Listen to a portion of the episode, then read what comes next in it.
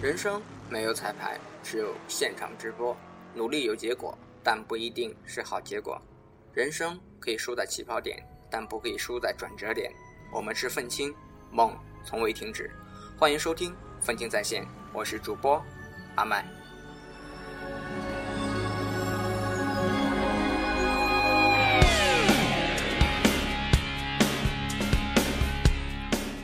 服务生到阿里巴巴的 CEO 的距离有多远？陆兆禧的答案是二十年。从1992年开始端盘子，到2013年5月接替马云正式成为阿里巴巴集团 CEO，陆兆禧如何谱写这一传奇经历？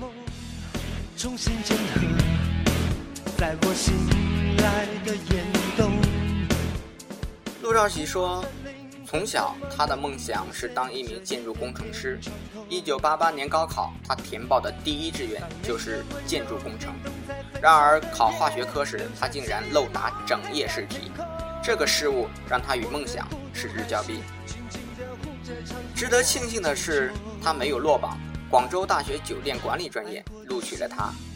那时，他常常给自己打气，加油，只要努力，在酒店也能做出一番事业。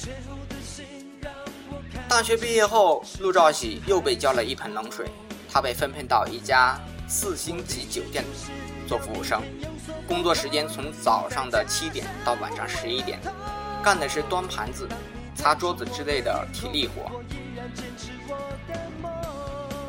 大学毕业在酒店端盘子，当时心里很不是滋味儿。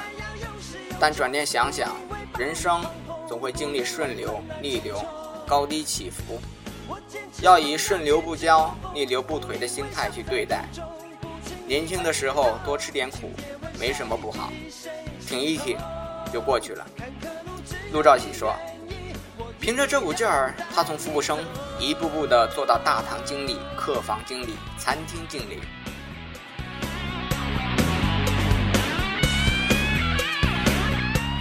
九九七年，网络通讯市场开始起步，陆兆禧辞掉了酒店的工作，和朋友合伙成立了一家网络通讯公司，经营互联网长途电话业务。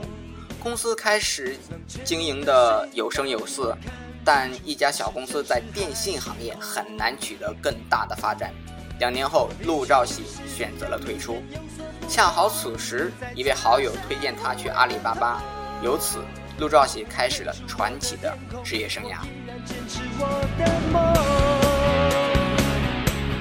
两千年十月，陆兆禧被派到深圳组建华南大区，但是到了深圳不久，便遇上了互联网寒冬，阿里巴巴被迫紧缩海外业务，陆兆禧面临着市场萎缩的窘境。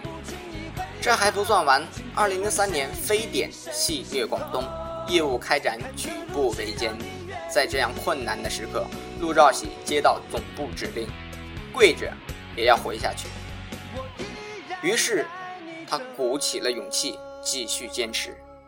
在陆兆禧的带领下，阿里巴巴华南大区迅速长大。到二零零四年八月，华南大区的业务团队已从他组建之初的孤家寡人，发展到了百余人。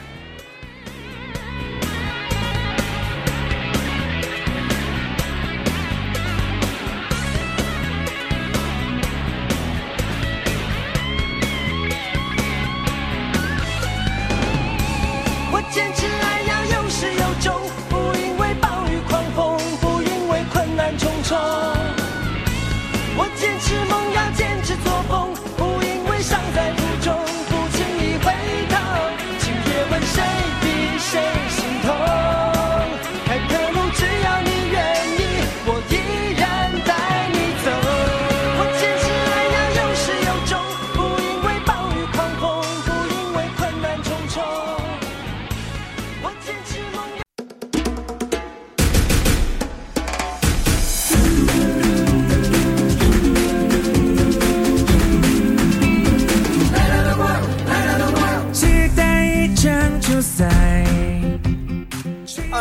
十月，从未接触过第三方支付的陆兆禧再次接到调令，带队创建支付宝。历经三年拼搏，他把支付宝做成了支付行业的领袖。我虽然没有接受过第三方支付，但我决定把这一领域学通吃透。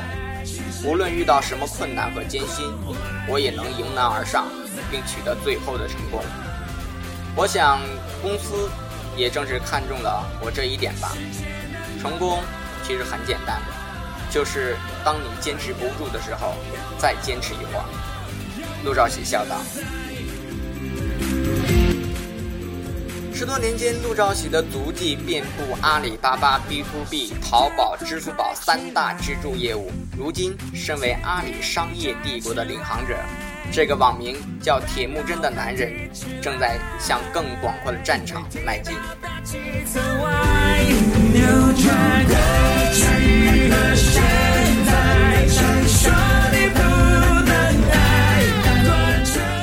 乔布斯说过：“人。”不可能充满预见的将生命的点滴串联起来，只有在回头看的时候，你才会发现这些点点滴滴之间的联系。所以你必须坚信你的经历会在未来的某一天连在一起。陆兆禧也是如此，他的成功是一个积累的过程，每一段至关重要的经历锻造了今天的陆兆禧，这是一个水到渠成的结果。所有成大业者都有坚韧不拔的品质，他们就像一粒极具生命力的种子，无论长在贫瘠的岩缝间，还是肥沃的土地上，甚至要经历无数的暴风骤雨，但只要把所有的魔力转化成生长的信念，就一定能长成参天大树。这里是愤青在线，谢谢您的收听，我是愤青，我是阿麦。